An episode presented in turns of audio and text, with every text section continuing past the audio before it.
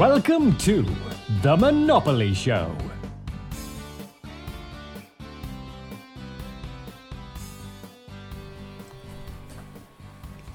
Bueno, en este episodio vamos a analizar por qué en algunas ocasiones es engañoso analizar únicamente los números de una propiedad. Si bien nosotros en, en muchos episodios anteriormente, en las publicaciones en Instagram, hacemos mención de lo importante que son los números, hay algunas ocasiones donde pueden ser muy engañosos y, puede ser una trampa mirar únicamente los números de una propiedad. Entonces es importante reconocer esto. Ahora, hay muchas cosas que sí nos muestran los números, que son muy importantes. Vamos a ver, por ejemplo, aquí un pequeño ejemplo de una propiedad de inversión. Entonces, como ven aquí, eh, vamos, a, vamos a asumir que esta información nos la pasó eh, un vendedor o un socio, un agente o alguien que nos pasó simplemente estos datos numéricos de una propiedad. No, en este punto no conocemos la propiedad, no sabemos bien su vecindario, eh, no sabemos su estado. Simplemente tenemos estos números que nos pasó, eh, digamos, el vendedor. Entonces lo primero sería ver el precio de venta. En este caso serían de 60 mil dólares y la inversión inicial sería también de 60 mil dólares. Vamos a asumir que vamos a pagar, que vamos a adquirir esta propiedad pagando únicamente en efectivo. No vamos a usar ninguna deuda. Entonces, con base en lo que nos dicen, eh, la renta anual que genera esta propiedad son 7.500 dólares. Eh, los gastos operativos, con base seguramente en, los gastos que experimentó la propiedad el año anterior o en proyecciones que le hacen a la propiedad para este año, son de 500 dólares. Eso significa que el flujo efectivo es de la resta de estos dos valores, la resta de la renta anual y los gastos operativos. Entonces en este caso el flujo efectivo sería 7.000 dólares. Eh, como aquí no tenemos deuda, entonces directamente eh, la renta menos los gastos operativos es el flujo efectivo, no le tenemos que restar servicio de deuda ni nada de eso. Y el ROI ya simplemente se toma el flujo efectivo de 7 mil dólares y se divide por la inversión inicial, que son 60 mil, y eso se multiplica por 100 para hallar un porcentaje. En este caso el ROI son 11.67%. Entonces es como la información básica de la propiedad. Ahora la otra información es como una vamos a hallar es como la valoración de la propiedad, el valor intrínseco de la propiedad. Entonces para eso vamos a una fórmula que ya hemos explicado en muchos videos y que explicamos con mucho más detalle en el curso de bienes raíces. La fórmula es eh, coger el ingreso operativo neto y dividirlo por la tasa de capitalización. De esa forma conocemos el valor intrínseco de una propiedad. De lo primero es el ingreso operativo neto. En este caso es igual al flujo efectivo porque no hay servicio de deuda. Entonces es lo mismo. Eh, serían 7 mil dólares. Ya lo, pues, lo siguiente que hay que saber es la tasa de capitalización del mercado. Está simplemente en muchos mercados los agentes inmobiliarios la dan o uno la puede calcular eh, fácilmente si uno tiene el ingreso operativo neto y el precio que pagan los inversores por las propiedades. Uno hace estas divisiones, eh, hace varias, saca un promedio y calcula la tasa de capitalización del mercado es básicamente la, tasa de capitalización del mercado, básicamente el retorno que están obteniendo los inversores en un determinado mercado. Entonces en este caso es 9.5%. Eh, las tasas de capitalización normalmente oscilan entre un 8 y un 12%, varían dependiendo de cada mercado y de cada de cada propiedad, por ejemplo las propiedades que son más, más seguras, más estables, que tienen inquilinos eh, con mayor reputación, con mayor solidez financiera, tienden a valer más. Por lo tanto, tienden a tener una tasa de capitalización más baja. Entre más baja sea una tasa de capitalización, mayor será el precio de la propiedad y viceversa. Una tasa de capitalización muy alta implica una propiedad riesgosa. Por lo tanto, un mayor, eh, como el riesgo es mayor, los inversores esperan que los retornos también sean mayores. Entonces eso es básicamente lo que significa la tasa de capitalización, es como el retorno que uno espera obtener de la propiedad. También varía mucho dependiendo de las tasas de interés del mercado, de la tasa de intervención del Banco Central y ese tipo de cosas del mercado de bonos, todo eso varía un poquito cuando suben las tasas de interés en la economía. Eh, normalmente también suben las tasas de capitalización y viceversa. Entonces hay varios factores pues que afectan las tasas de capitalización listo, ya conociendo esta tasa para esta propiedad del mercado que es del 9.5%, ya podemos calcular el valor intrínseco de la propiedad de acuerdo al ingreso operativo neto que, que genera y de acuerdo a la tasa de capitalización del mercado.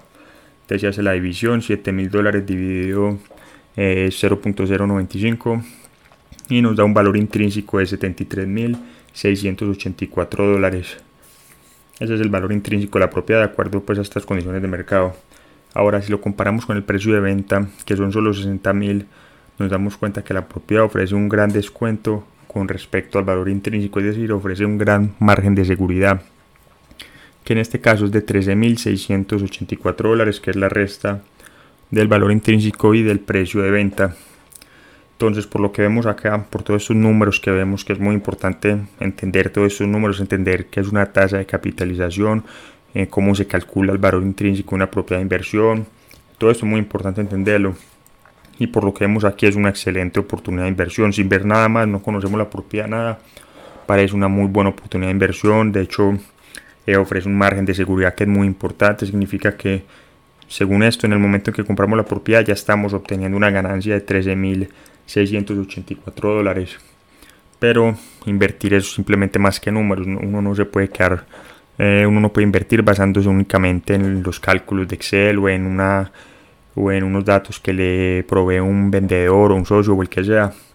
Hay que meterle también sentido común, son bienes raíces, son propiedades, son activos tangibles que hay que, que hay que revisar, que hay que analizar, que hay que conocer, hay un mercado, hay muchas más cosas a tener en cuenta. Entonces esto es lo que nos muestran los números que parecen muy bien. Ahora vamos a analizar lo que no nos muestran los números. Entonces vamos a simular que después de ver esto, ya después de que nos gustó la propiedad, eh, después de que nos gustaron estos números, vamos a, entrar a analizar la propiedad, a recorrer el vecindario y a conocerla. Y nos encontramos con una propiedad como la que vemos en esta imagen. Entonces, esas son las cosas que no nos muestran los números. Una propiedad de clase C o clase D en un vecindario de clase C o clase D. En los números no salía nada de eso. Los números simplemente sale una buena oportunidad de inversión, al menos en papel. ¿Qué significa clase D, C o D? En los bienes raíces normalmente eh, para facilitar las conversaciones con otras personas. Muchos, muchos inversores y muchos agentes inmobiliarios tienden a referirse a las propiedades y a los vecindarios eh, clasificándolos A, B, C o D. Una propiedad clase A es una muy buena propiedad, técnicamente está nueva, eh, muy novedosa. entonces esas son las propiedades clase A. Un vecindario clase A, por ejemplo, es un vecindario donde están las escuelas, restaurantes, centros comerciales, centros empresariales y ese tipo de cosas. Una, por el contrario, una propiedad clase D, un vecindario clase D son propiedades menos, eh, pues son propiedades más viejas, de pronto hay crimen y ese tipo de cosas. No tiene buenos inquilinos, no es un buen lugar para vivir, puede ser incluso en, muchos, muchas ciudades, dependiendo del país, puede ser incluso un vecindario, un vecindario peligroso. Entonces estas cosas son las que no nos muestran los números.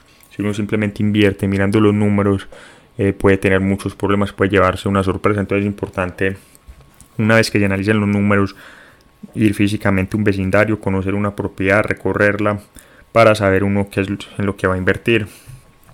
Y otra cosa que no nos muestra los números, bueno, las propiedades en mal estado, uno no sabe, las propiedades pueden tener problemas estructurales, pueden eh, tener una fachada en decadencia, pueden haber muchas cosas que se tienen que analizar. Esto rara vez sale en los números, por ejemplo, como vimos en el ejemplo anterior, los gastos operativos eran tan solo de, de 500 dólares uno creería que esto es bueno, tiene pocos gastos operativos, pero lo más seguro es que sea algo malo. Lo más seguro es que el vendedor esté minimizando los gastos o, no esté gastando lo suficiente para mantener la propiedad en forma, lo que significa que en el futuro está postergando los gastos. Si no gasta dinero ya para conservar la propiedad, entonces tendrá que gastar mucho más dinero para restaurarla y mantenerla en forma en el futuro. De los gastos bajos casi siempre son una, una señal de alarma, hay que tener cuidado con las propiedades que, supuestamente tienen bajos gastos, más si ya tienen varios años de construir, ya son más viejas.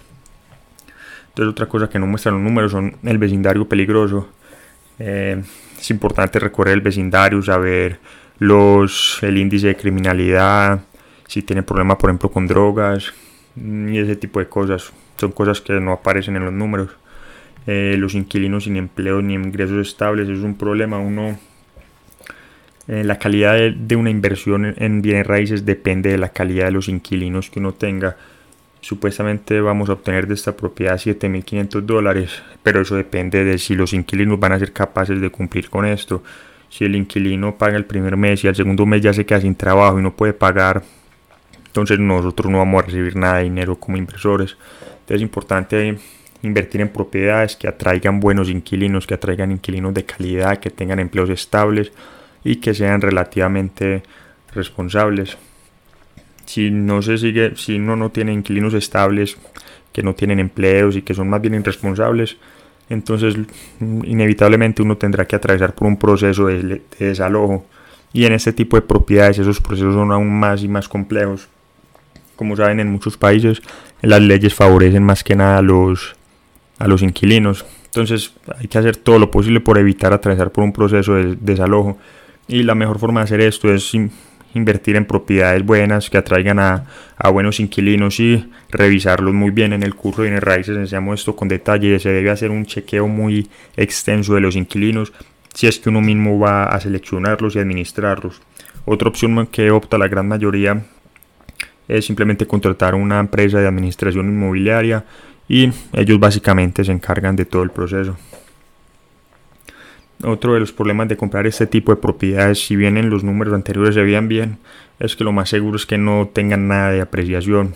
Si bien el ROI se veía, se veía muy bueno de dos dígitos, eh, lo más seguro es que la propiedad no se aprecie, si es, no, difícilmente seguirá el paso de la inflación o en muchos casos este tipo de propiedades se desvalorizan si el barrio está en decadencia, el vecindario, si la propiedad está en muy mal estado, es muy posible que nadie en el futuro quiera vivir en ella, nadie quiera, puede ser muy caro incluso restaurar, eh, restaurarla en el futuro. Entonces la apreciación casi que no se va a dar en este tipo de propiedades. Otro de los problemas es que, bueno, una de las razones por que asumimos comprarla en efectivo es porque ningún banco, al menos ningún banco eh, inteligente, eh, va a prestar dinero para financiar este tipo de propiedades. La hipoteca no tendrán casi ningún valor para el banco si descubre que detrás de la hipoteca hay una propiedad en muy mal estado, en un muy mal vecindario. Entonces es muy difícil apalancarse para este tipo de propiedades o incluso si uno la compra en efectivo, si en el futuro uno quiere usarla eh, para obtener un préstamo, para obtener liquidez, es muy difícil que un banco la apruebe este tipo de propiedades como garantía entonces eso es un problema. Estas son las cosas que no aparecen en los números. Los números muestran un 11% de ROI, muestran un margen de seguridad, pero no muestran nada de esto. Entonces hay varias lecciones que podemos obtener luego de estudiar este ejemplo y que podemos sacar de este tipo de propiedades. La primera opción es que, la primera lección es que se requiere sentido común para invertir. Eh, los números pueden maquillar básicamente cualquier cosa básicamente un vendedor me puede me puede engañar con esos números y hacerme creer que es una excelente inversión cuando estoy comprando una propiedad que lo más seguro es que se traiga muchos problemas y se desvalorice en el tiempo. Esa es una importante lección que sacar de este episodio. Otra lección es que cualquier inversión se ve bien en Excel. Hoy en día hay páginas web eh, de agentes, de vendedores, de inmobiliarias que usan mucho los números para atraer inversores. Unos dicen eh, una forma de hacer publicidad de estas, de empresas es poniendo un anuncio anunciando la tasa eh, interna de retorno que ofrece cierta propiedad, entonces son compitiendo, esta, esta propiedad ofrece una tasa interna de retorno del 12%, esta ofrece una TIR del 15% y así, pero es muy fácil prometer estos rendimientos en Excel, ya falta ver si la propiedad realmente va a ser capaz de generar esos rendimientos dependiendo de su estado, dependiendo del mercado en general, dependiendo del tipo de inquilinos que atraiga. En Excel cualquier inversión se va a ver bien. Eh, otra lección importante es que un inversor inteligente analiza los números, pero sabe ir más allá y comprende que una inversión no es buena ni mala solo porque Excel arroja cierto resultado. Eh, si bien en este, el ejemplo que vimos en este episodio, la propiedad arroja un buen ROI, lo más seguro es que la propiedad pierda mucho valor con el tiempo y esto va a ser un problema, traiga muchos problemas, dolores de cabeza, eh, problemas con el desalojo, ese tipo de cosas. Entonces Excel nunca, Excel no nos calcula este tipo de cosas. Otra lección es que no siempre algo que está barato es una buena inversión.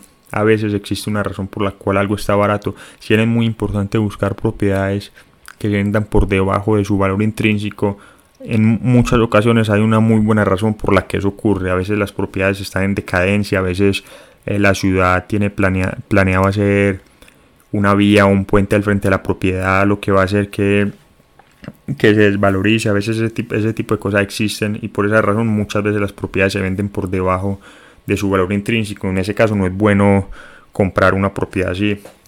A veces hay razones válidas por la cual una propiedad se está vendiendo muy barata y hay que reconocer eso para saber distinguirlas y evitar ese tipo de propiedades. Las propiedades que queremos comprar baratas son las propiedades que tienen verdadero valor intrínseco, que lo más seguro es que se aprecien con el tiempo, que generen flujo efectivo y que estén ubicadas en muy buenos mercados.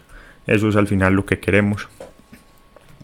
Y otra lección muy importante es que si no estás dispuesto a conservar una propiedad por 10 años, no gastes más de 10 minutos analizándola. Eh, la propiedad que vimos anteriormente, una propiedad en un vecindario clase C o clase D y una propiedad en un estado clase C o clase D, lo más seguro es que no queramos conservarla por mucho tiempo. A medida que pase el tiempo, se va a hacer más y más difícil administrarla, eh, va a ser más y más difícil tratar con los inquilinos, va a, requerir mucho más dinero para mantenerla en buen estado, incluso para restaurarla, entonces no va a ser una inversión que estemos dispuestos a, si la adquirimos no la querríamos conservar por más de 10 años y no vale la pena invertir en algo si uno no quiere conservarlo a largo plazo. Invertir por definición debe ser a largo plazo. Si las personas compran algo a corto plazo para venderlo rápido, eso ya es una operación especulativa y de eso no es de lo que tratan estos episodios. ya viendo todas estas lecciones, eh, bueno, está la última, invertir es en parte de ciencia y en parte de arte, esta es una lección muy importante. Los números son la ciencia, el sentido común es el arte, los números son muy importantes en la inversión. Eh, como mostramos en nuestro curso, hay que analizar muchas cosas, la tasa interna de retorno, eh, la tasa de capitalización, el retorno efectivo sobre efectivo, el retorno sobre la equity, el valor presente neto. Hay muchos cálculos muy importantes que hay que hacer antes de comprar una propiedad de inversión, pero eso es solo una parte del proceso de inversión, esa es la parte de la ciencia. La parte del arte es simplemente recorrer el vecindario, hablar con las personas que viven en el sector, preguntarles qué opinan, hablar, investigar los índices de criminalidad, eh, caminar por la propiedad, imaginarse cómo es vivir ahí, ver el estado de la propiedad. Esa es la parte del arte, esa es la parte que no aparece en ningún Excel, que no aparece en ninguna tabla que le entregue una gente con números prometiendo retorno ni nada de eso y es muy importante, esa es la última lección de este episodio y es la, prácticamente la más importante que hay que tener en cuenta. Y ya por último, para cerrar, eh, recordarles que todos estos conceptos, todas estas ideas, las enseñamos con mucho más detalle en el curso de Mr. Monopoly para invertir en bienes raíces. En el curso tratamos todos estos temas, enseñamos con detalle no solo la parte de la ciencia de esta inversión, sino la parte del arte, cómo negociar, cómo administrar, cómo, cómo seleccionar inquilinos, cómo analizar un mercado. Todo esto es clave para invertir exitosamente, no solo conocer los números, sino conocer también la propiedad en sí, tener sentido común a la hora de invertir. El curso lo pueden adquirir en Hotmart o en nuestro sitio web www.comojugarmonopolio.com.